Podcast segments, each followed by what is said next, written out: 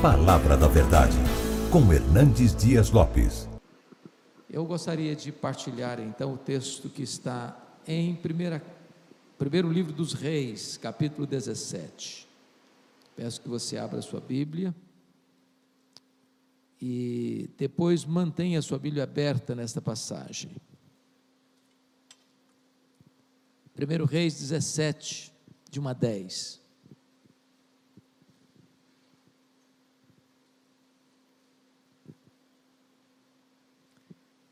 Está escrito o seguinte: Então Elias, o tesbita, dos moradores de Gileade, disse a Acabe: Tão certo como vive o Senhor, Deus de Israel, perante cuja face estou, nem orvalho, nem chuva haverá nesses anos, segundo a minha palavra. Veio-lhe a palavra do Senhor dizendo: Retira-te daqui, vai para a banda do Oriente e esconde-te junto à torrente de Quirite, fronteira ao Jordão. Beberás da torrente, e ordenei aos corvos que ali mesmo te sustentem. Foi, pois, e fez segundo a palavra do Senhor retirou-se e habitou junto à torrente de Quirite, fronteira ao Jordão.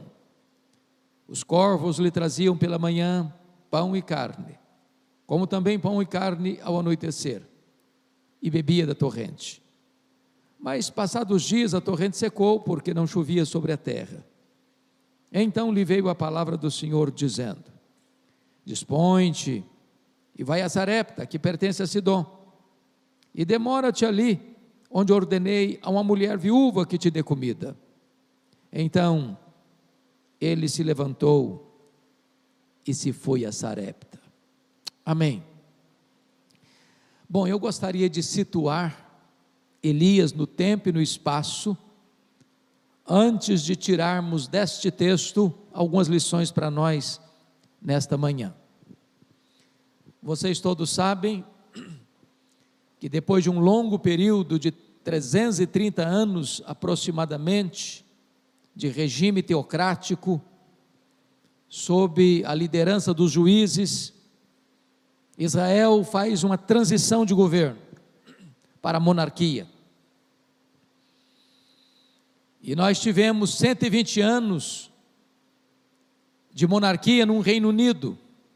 40 sob Saul, 40 sob Davi, 40 sob Salomão. Com a morte de Salomão, em 931 a.C., o povo vai ao seu filho Roboão, exigindo mudanças, porque toda riqueza, todo fausto, todo o luxo, toda a pompa do reinado de Salomão, alguém estava pagando a conta. E quem paga a conta é o povo. Os tributos eram pesados demais. Então, transição de governo é tempo de reivindicar mudanças. Então o povo vai a Roboão e diz: olha, alivia a carga tributária, está demais. Estão, estão trabalhando a meia com o governo. Desse jeito não dá. Roboão vai pedir conselho aos anciãos, e os anciãos disseram para o rei: atende o povo. O povo não aguenta mais, não, o povo está esfolado. Ele não gostou do conselho, foi procurar conselho com os jovens da sua época. E os jovens disseram assim: O rei, esse povo só obedece debaixo de tacão cruel. Se o povo não temer o rei, não vai funcionar. Então diga para esse povo que o seu dedo mínimo é mais pesado que o braço do seu pai aperta um pouco mais. E diz a Bíblia que o rei, insensatamente, adota esse conselho e há uma rebelião. Das doze tribos, dez seguiram a liderança cismática de Jeroboão I, formando o, que nós chamamos de Reino do Norte, que foi chamado Hora de Israel ou hora de Efraim, porque Efraim era a maior tribo dessas dez tribos do norte. Mais tarde, constituindo uma nova capital, Samaria.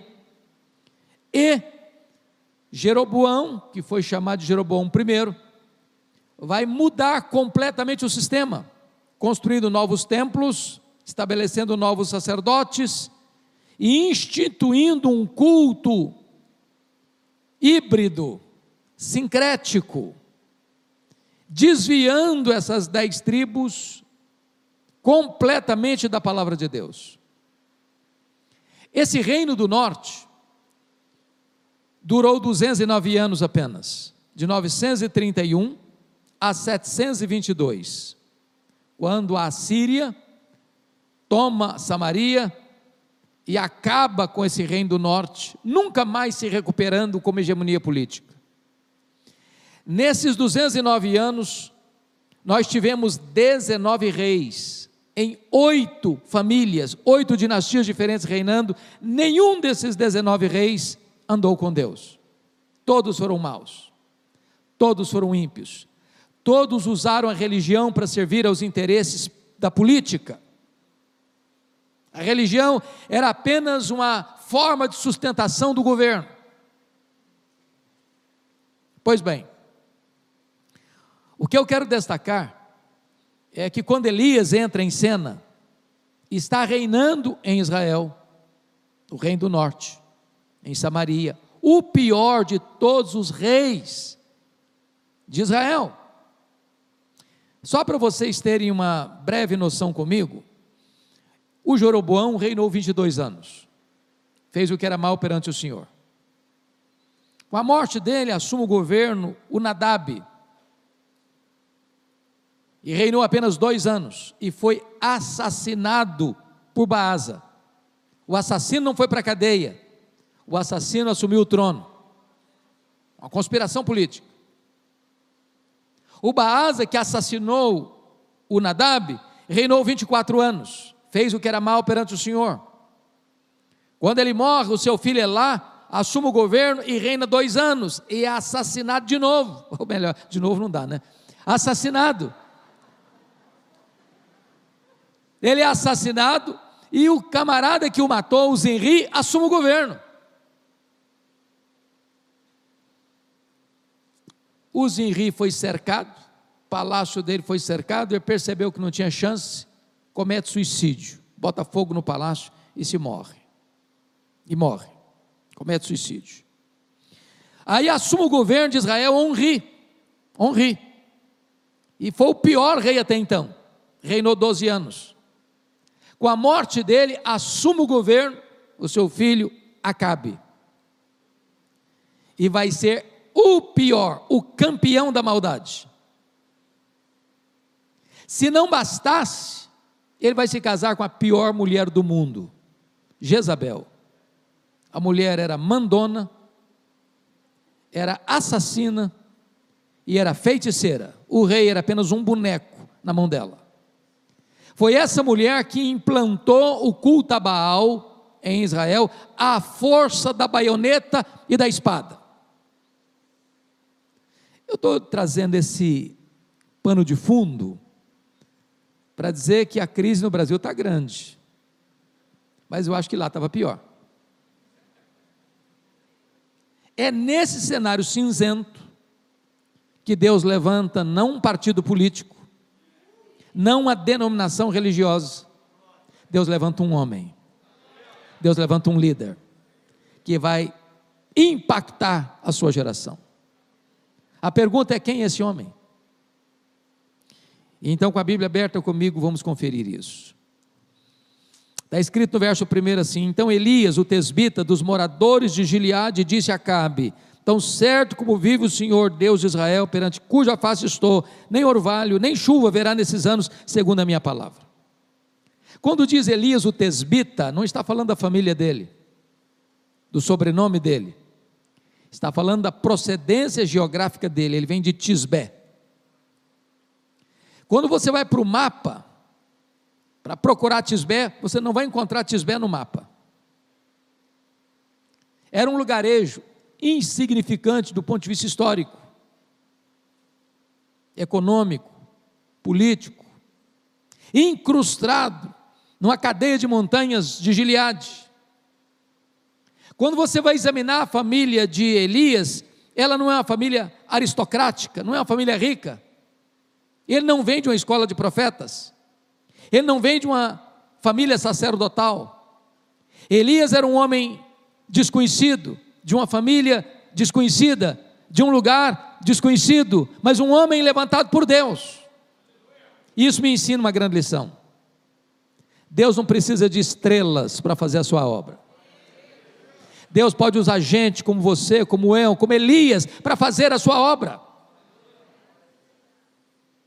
Talvez um dos grandes problemas da igreja evangélica brasileira, irmãos, é que nós temos estrelas demais, figurões demais, gente que se julga importante demais. E eu já tenho aprendido uma lição. As estrelas só brilham quando o sol não está brilhando. Quando o sol aparece, as estrelas desaparecem. Quando Jesus, o sol da justiça, está brilhando, não tem espaço para estrelas brilharem, para homens brilharem, porque a glória é só do Senhor Jesus.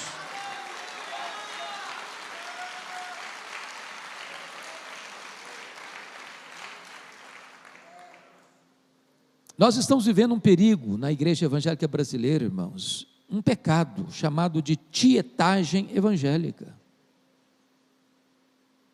Há muitos cantores e há muitos pregadores que acham que são astros de cinema.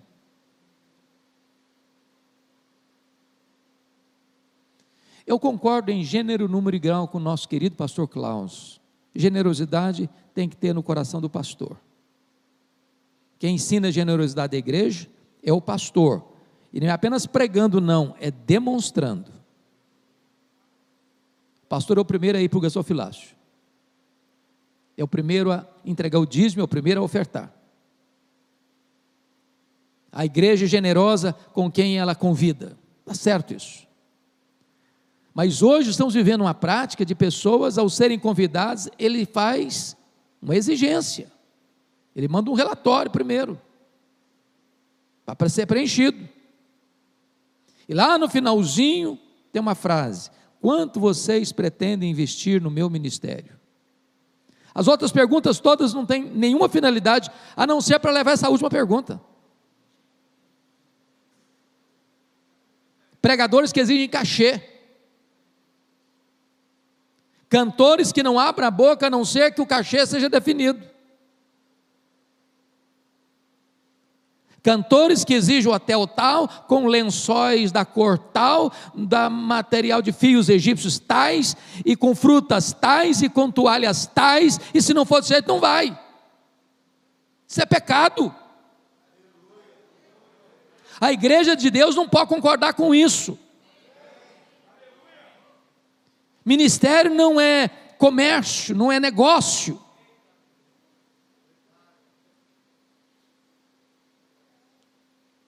E a igreja, irmãos, tantas vezes é que bota o cara lá no puleiro. E quanto mais alto o puleiro, maior é o tombo.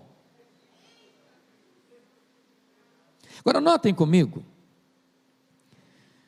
que Elias sai do anonimato e começa o ministério dele pregando para o rei, no palácio do rei. E eu fico impressionado com isso. Porque a maioria de nós passa a vida inteira e nunca vai no palácio pregar para o rei. Elias sai do anonimato e começa o ministério dele pregando para o rei. E a pregação dele não é macia, não. Ele não vai lá para bajular a cabe, não.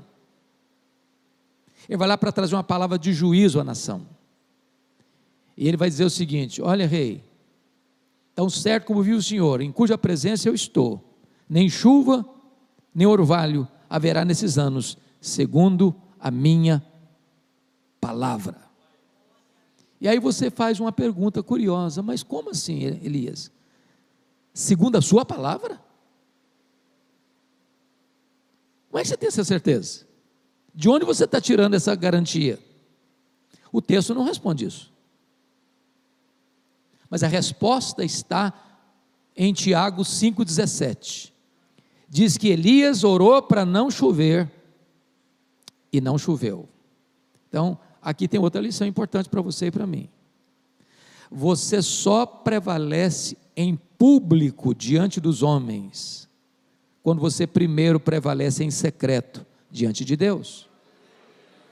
Você só tem autoridade para se levantar diante dos homens quando você primeiro se prostra diante de Deus. Você só prevalece na pregação quando você primeiro prevalece na oração.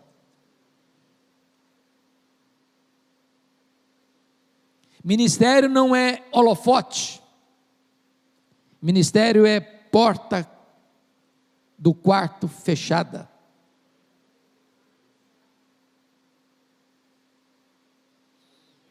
Precisamos restaurar o altar da oração na nossa vida. Mas por que, que ele traz essa palavra de juízo? Não vai chover e não vai cair voz, porque chover chove de vez em quando, né? Como está chovendo hoje. Mas o orvalho cai toda noite. Em outras palavras, nem um ordinário, nem um extraordinário vão acontecer. Mas por que está dizendo isso? Porque Israel tinha se rendido a Baal, e Baal era uma espécie de padroeiro da prosperidade.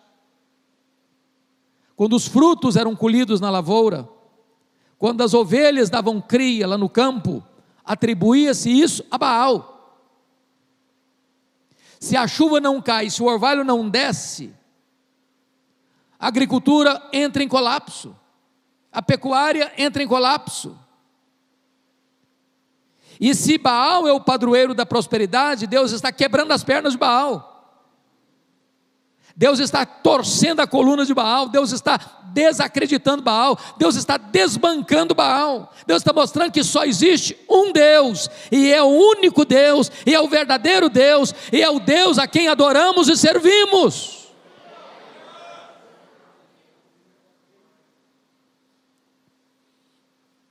Bom, certamente essa não é uma mensagem palatável. Essa não é a mensagem que o pregador vai receber um tapinha nas costas na porta da igreja. Mas você e eu não fomos chamados para sermos populares, nós fomos chamados para sermos fiéis. Aí vem o verso 2 e o verso 3 fazendo uma transição que eu chamaria de uma transição, uma transição de anticlímax. Porque está escrito assim: veio-lhe a palavra do Senhor dizendo: Retira-te daqui, vai para a banda do Oriente, esconde-te junto à torrente de Quirite, fronteira ao Jordão. Bom, retirar e esconder é tudo que um pregador não quer fazer na vida. Pregador gosta de multidão e não de solidão.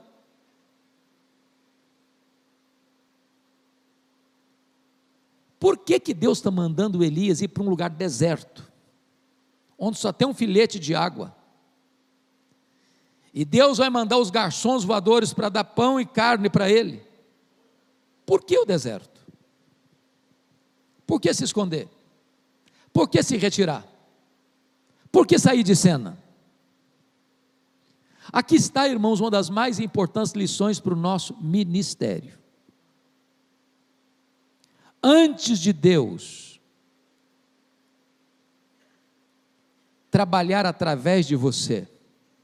Deus quer trabalhar em você.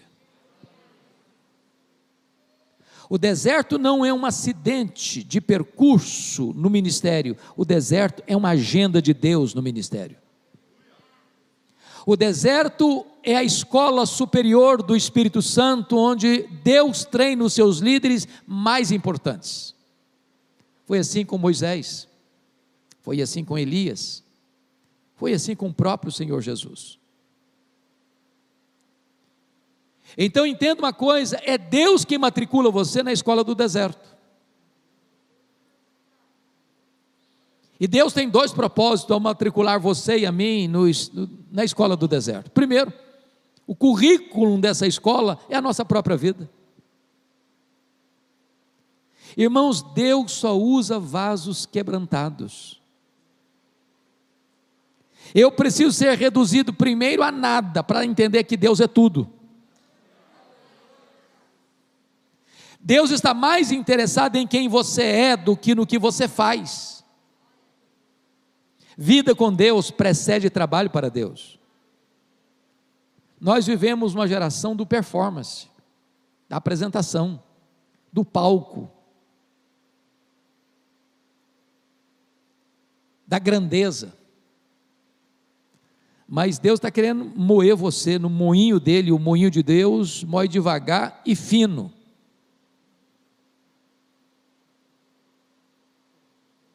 Então não fique estressado, não, se Deus está trabalhando em você.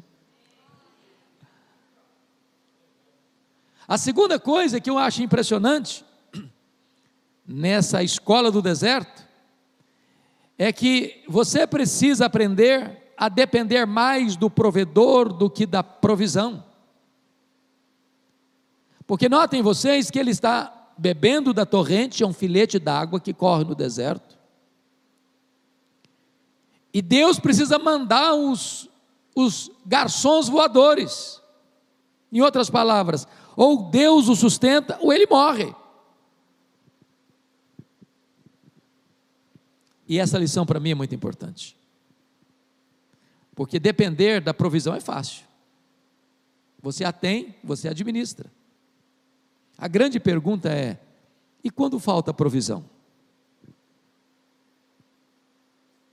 E quando o dinheiro para o aluguel do salão que você alugou para funcionar a igreja não chega. E quando você se assenta ao redor da mesa com a esposa, pega um caderno e uma caneta e faz conta, e faz conta, e faz conta e não bate. A despesa está maior que a receita. O que você faz nessa hora? Notem comigo no verso 7 que ele está onde Deus mandou ele estar, fazendo o que Deus mandou ele fazer. E diz o texto: a torrente secou. O que você faz quando a sua torrente seca? Eu quero dizer a você, amado, minha irmã, meu irmão, que quando a sua fonte seca, Deus sabe onde você está. Deus sabe para onde você deve ir. Deus sabe o que você precisa fazer.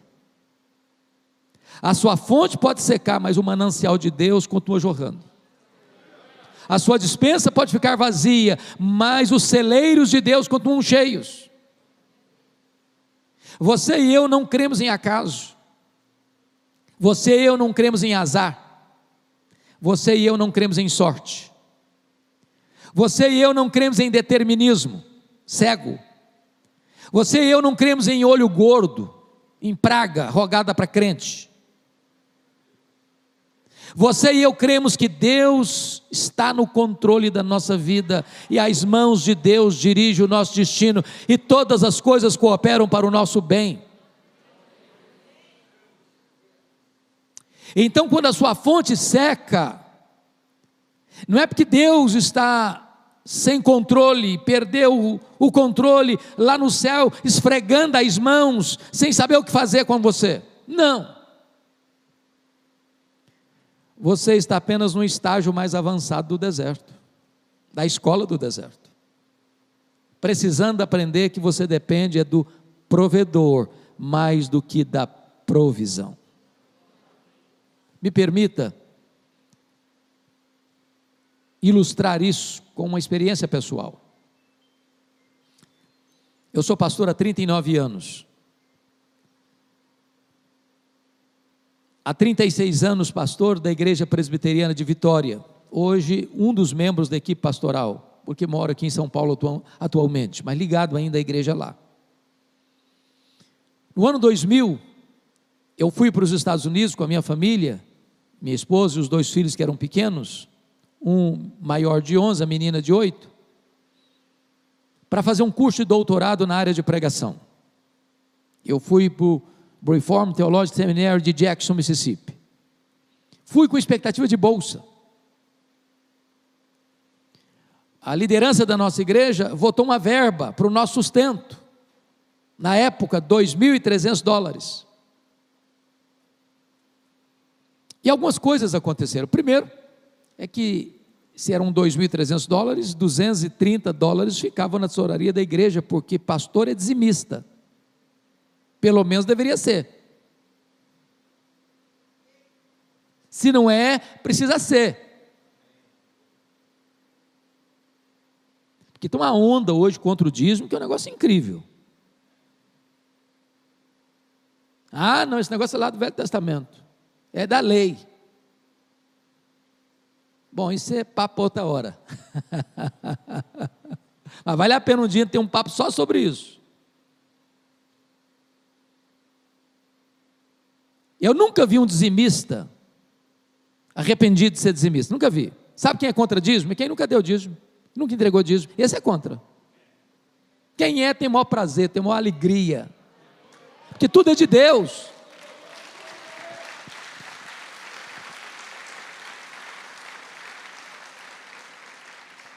Bom, então se eram 2.300, já deixava 230 na tesouraria da igreja, recebia 2,70.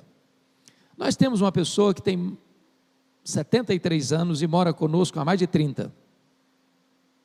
Eu não achei justo nem honesto desampará-la nesse período.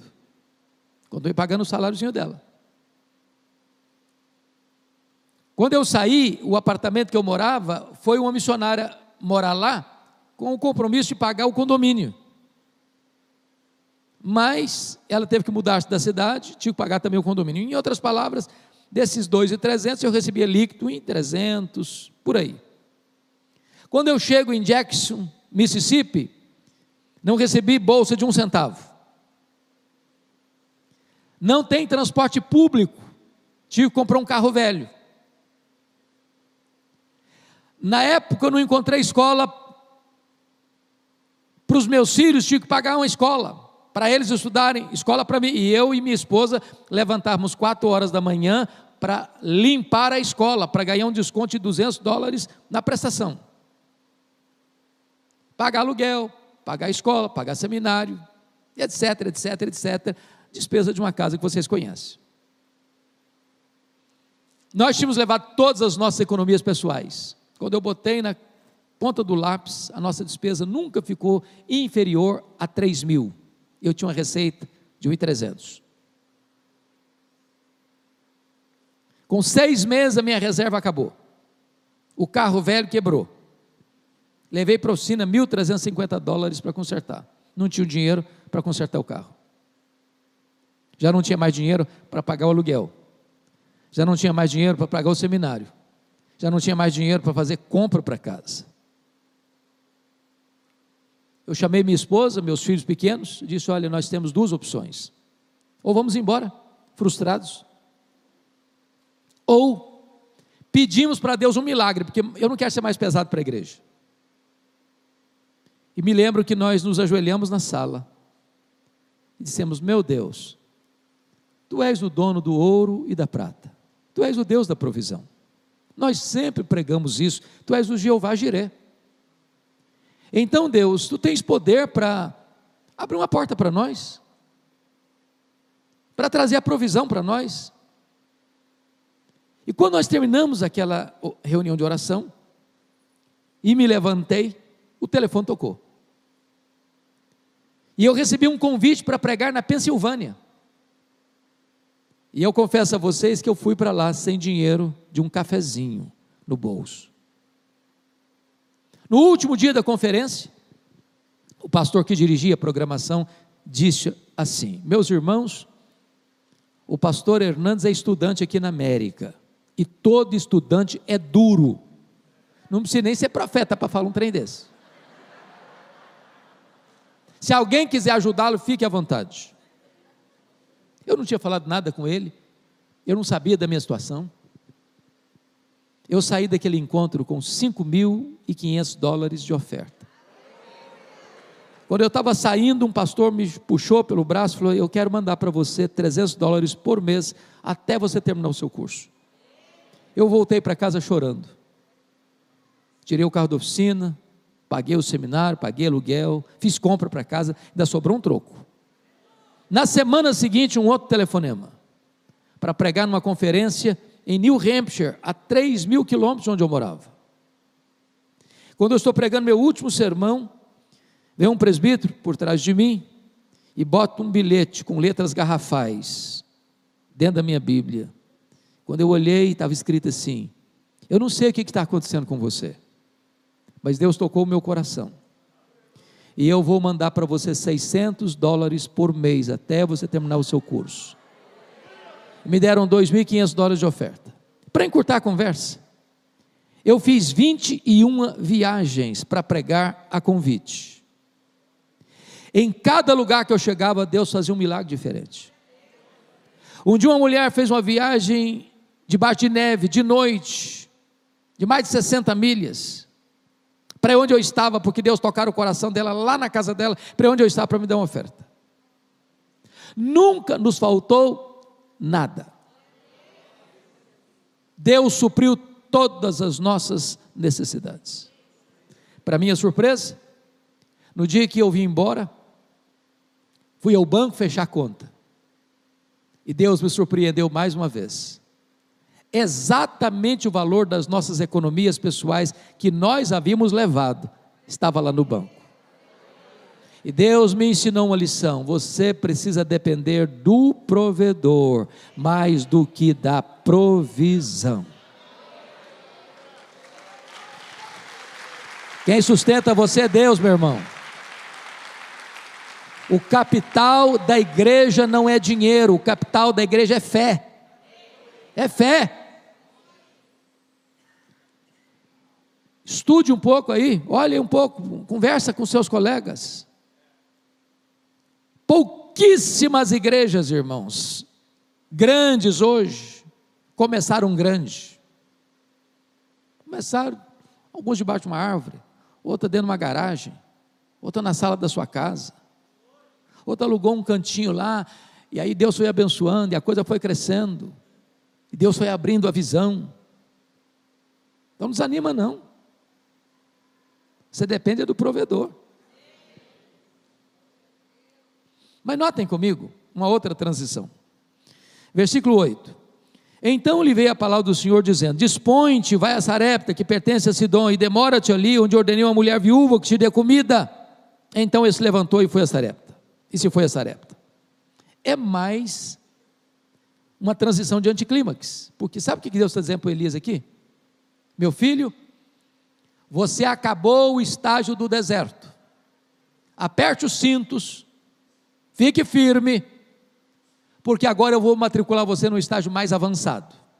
Agora eu vou jogar você na fornalha. Sarepta significa fornalha, fogo, cadinho. Deus ainda está trabalhando em Elias para depois trabalhar através de Elias. Note comigo no capítulo 18, versículo 10, que Enquanto Elias estava em Querite, e ele estava em Querite escondido, esconde-te. O que está acontecendo no cenário político? O Acabe, a Jezabel, procurando Elias, vivo ou morto, em Israel e nas nações, e nas nações vizinhas. Agora Deus está dizendo para o cara: agora meu filho, bota a cara na rua, atravesse a fronteira. Ele poderia ser morto pela polícia de Acabe, mas o Deus que envia é o Deus que protege. E parece que Deus tem senso de humor, porque o que Deus diz para Elias não faz o mínimo sentido, para a lógica humana. Se Deus dissesse assim, ô meu filho, tem uma viúva lá em Sarepta, que está numa magrela, passando um aperto. Eu quero que você se levante e vá trabalhar para sustentar aquela mulher, senão vai morrer. Você vai socorrer aquela mulher. Esse vai ser o seu ministério. Sustentar uma mulher viúva. Mas Deus disse para ele: Vai, meu filho, porque lá tem uma mulher viúva que vai sustentar você. Não é aquela ricaça lá de Samaria, não. É aquela pobrezinha lá de Sarepta. Vai lá. O Elias sai de Querite para não morrer de sede, quase morre de fome em Sarepta, porque a mulher que vai sustentá-lo está morrendo de fome. Você pode entender isso? Deus ainda está trabalhando em Elias para depois trabalhar através de Elias. Você e eu, amados irmãos, somos sustentados pelas viúvas pobres. Para você baixar a bola, não empinar o nariz, não estufar o peito. Saber que Deus chama quem não é, para dividir o pouco que tem, para levar a obra de Deus avante. O que eu acho maravilhoso é que aquela viúva conheceu a Deus na cozinha. Tem lugar melhor para conhecer a Deus que na cozinha? E diz a Bíblia que o azeite não parou de jorrar e que a farinha não cessou na panela dela. E eu acho que Deus não fez um milagre assim, a, a, é a compreensão que eu tenho do texto. Que Deus não multiplicou um tonel de azeite nem um saco de trigo. Eu acho que toda vez que ela ia para a cozinha fazer a refeição, eu olhava, depois de fazer a refeição, o mesmo nível. No dia seguinte, o mesmo nível. Acabava de fazer, olhava do mesmo jeito. Na semana seguinte, do mesmo jeito. No mês seguinte, do mesmo jeito. Sabe o que significa isso? Deus ainda continua multiplicando a farinha na nossa panela e o azeite na nossa botija. Quem nos sustenta é Deus. Até porque, irmãos, o que adianta você, por exemplo, ter dinheiro e não ter saúde? Dr. John Rockefeller, que foi o primeiro bilionário do mundo, Certa feita ele ficou tão doente, mas tão doente, tão doente, que a única coisa que ele podia comer durante um dia inteiro era uma bolacha de água e sal e um pouquinho de leite. Tinha mais de um bilhão de dólares. Podia comer tudo o que ele quisesse, mas a, a saúde não permitia. Quem sustenta você é Deus. Quem dá o pão na sua mesa é Deus. Quem preserva a sua saúde é Deus. Quem cuida de você é Deus. Num ano de pandemia, você e eu estarmos aqui é um milagre. Gente melhor do que nós partiu, e Deus preservou a sua e a minha vida. E Deus está dizendo o seguinte: eu cuido de você, você só está vivo porque eu estou cuidando de você, você só está no ministério porque eu estou sustentando você.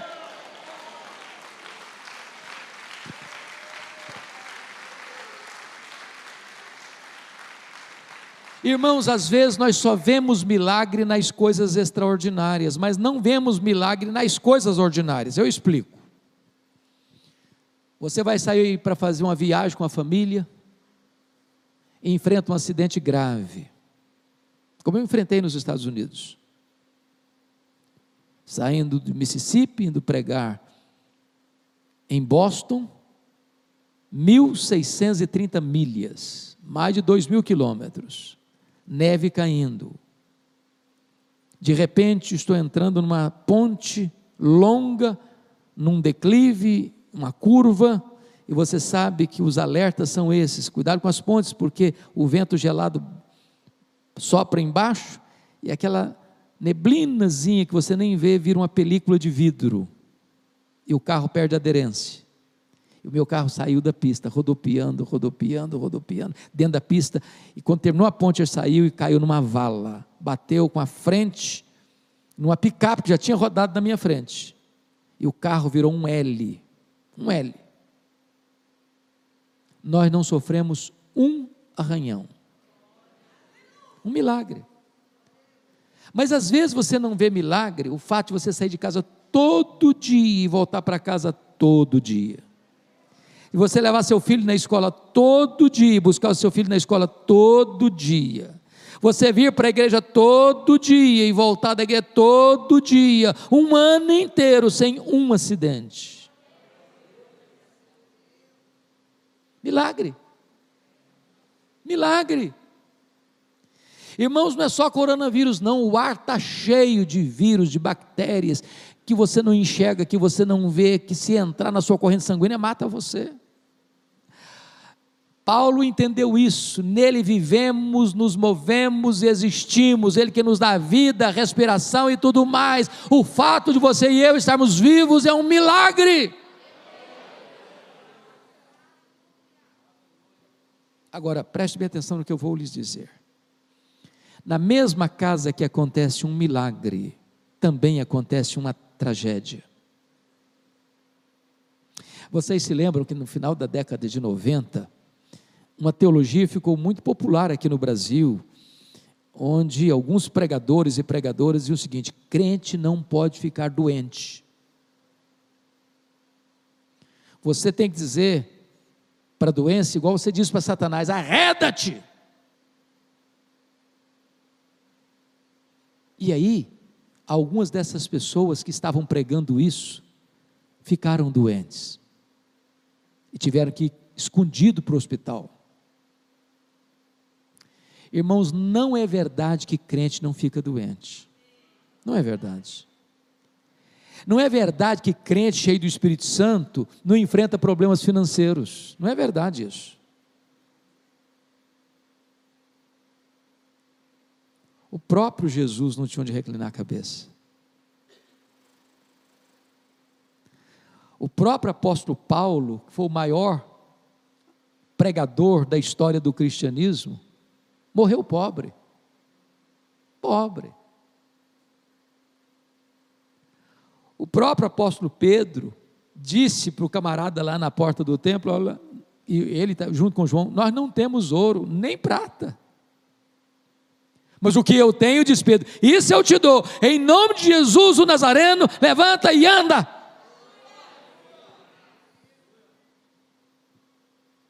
Você e eu, irmãos, irmã, não estamos blindados numa estufa, estamos vivendo a vida sujeitos às lutas, às dores. Como agora mesmo pastor Klaus testemunha, sua querida cunhada, esposa de um dos homens mais preciosos desta nação, pastor Pascoal. Enfermidade longa, dolorosa. Mulher cheia de Deus, pastor cheio do Espírito Santo de Deus. Não é verdade que se você é crente, você não tem luta na vida, não é verdade. Na mesma casa onde acontece um milagre, acontece também um luto.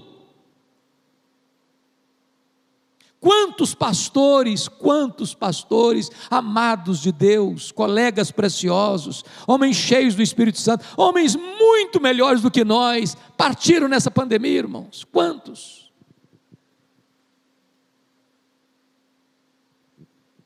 Então não murmure contra Deus. Se a luta chegou. Deus tem um propósito.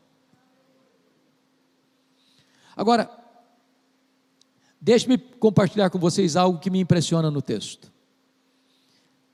Quando a viúva vê o seu único filho morto, ela culpa Elias pela morte do filho. E aqui eu queria levantar um ponto importante para o nosso ministério.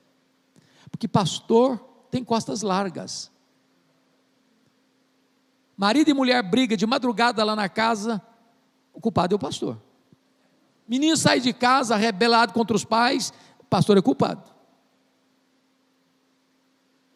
Diz os entendidos que na medida que você vai ficando mais velho, você vai ficando com o coração mais mole e com o couro mais duro. coração de manteiga e couro de jacaré. O que me impressiona é que Elias, sendo inocente da acusação feita, ele não se defende. Porque você e eu somos meio apressados para nos defendermos. Não, não, mexe com a gente não. Não pisa no meu pé não. Você engrossa até a voz. E você é capaz de dizer: é melhor passar por cima do meu cadáver do que passar por cima dos meus direitos. Elias não se defendeu. Talvez porque teria já aprendido um princípio de Jesus, que você não esmaga a cana quebrada nem apaga a torcida que fumega. Tripudiar sobre quem já está machucado pela vida não vale a pena. Ficou calado. Quem defende você é Deus.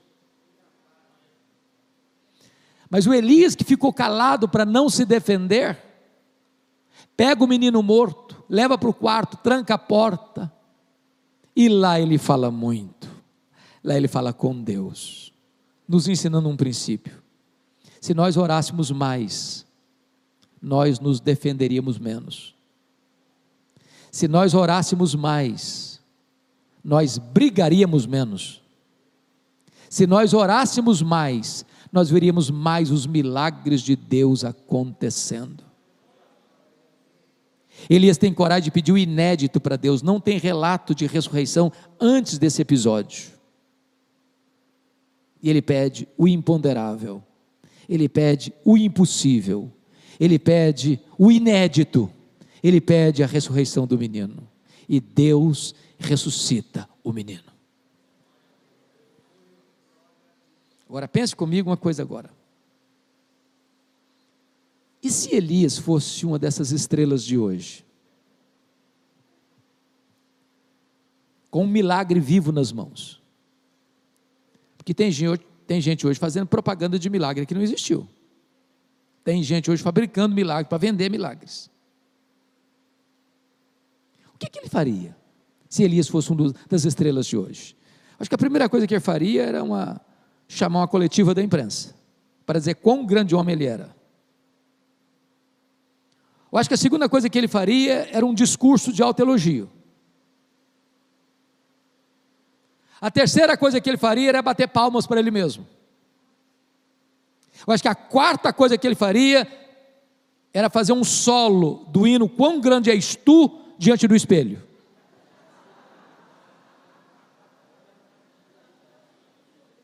Fez nada disso.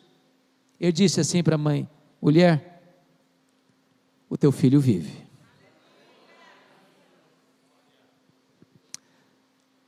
Primeiro Samuel 2,30 diz assim: Aos que me honram, diz o Senhor, eu honrarei. Quando você honra Deus, Deus honra você. Porque o texto termina no verso 24 assim: a mulher dizendo para Elias: Agora eu sei que tu és homem de Deus e que a palavra do Senhor na tua boca é verdade. Meus irmãos, isso me faz tremer os joelhos até hoje. Como é que você e eu somos conhecidos? Parece que multiplicam-se os astros, escasseiam-se os homens de Deus.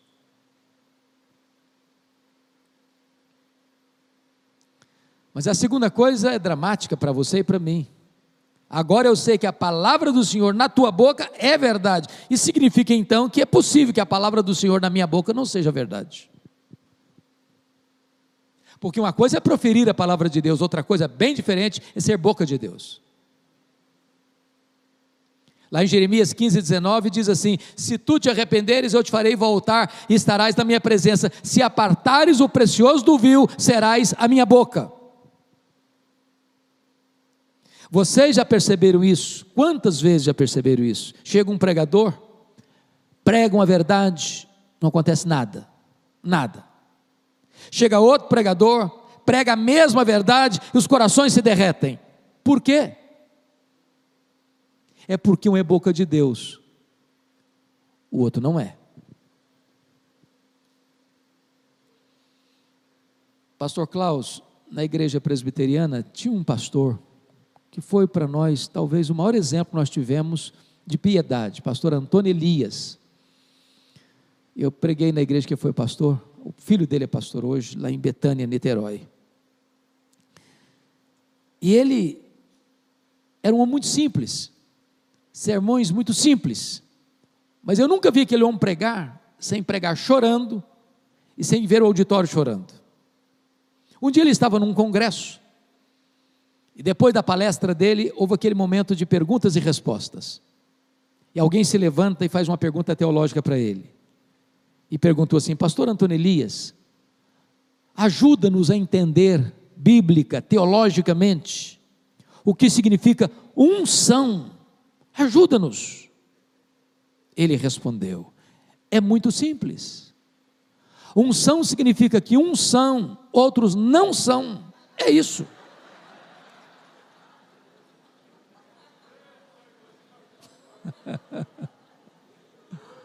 Agora eu sei que a palavra do Senhor na tua boca é verdade. E eu quero terminar dizendo o seguinte: eu, eu não sei se você pensa isso, eu acho que nós vivemos dias dificílimos, é verdade, mas por outro lado, os dias mais incríveis da história. Irmãos, você tem hoje, na língua portuguesa, no nosso vernáculo, as melhores obras escritas na história da igreja. Os melhores sermões pregados na história da igreja estão hoje na nossa língua. Sermões de João Crisóstomo, sermões de Aurélio Agostinho, sermões de Martinho Lutero, sermões de Jonathan Edwards, sermões de Dwight Lima Moody, sermões de Charles Haddon Spurgeon, sermões de Billy Graham, sermões que Deus usou para levar dezenas, centenas, milhares de pessoas a Cristo. Se você pegar esses mesmos sermões e pregá-los hoje na íntegra, os resultados não são os mesmos. Por que não? E M. Bounds, que foi um metodista piedoso do século XIX, responde essa pergunta: é que nós estamos procurando melhores métodos e Deus está procurando melhores homens. Deus não unge métodos, Deus unge homens.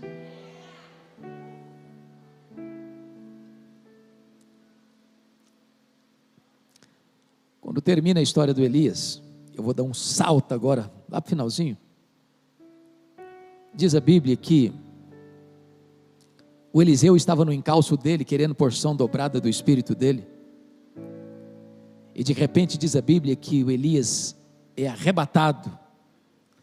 Carruagens de fogo, cavalos de fogo, ele sobe para o céu num redemoinho. A capa do Elias fica na mão do Eliseu.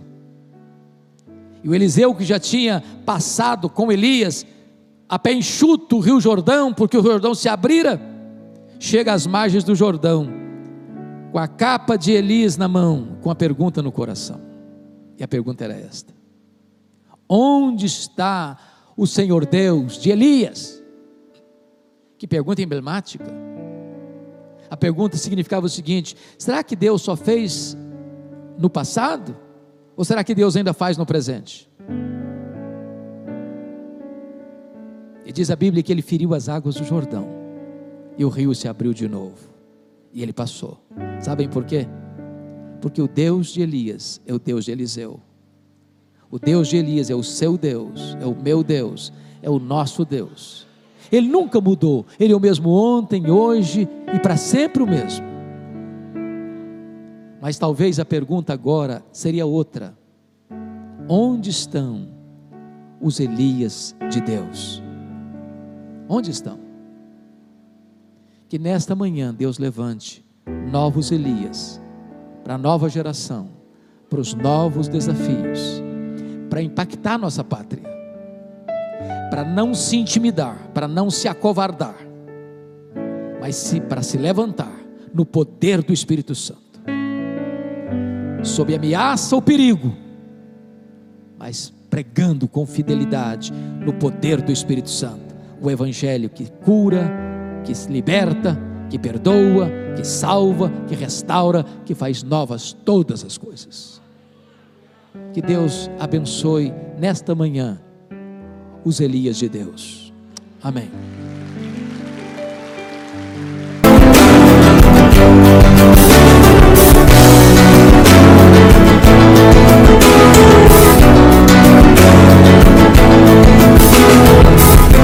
Palavra com Hernandes Dias Lopes.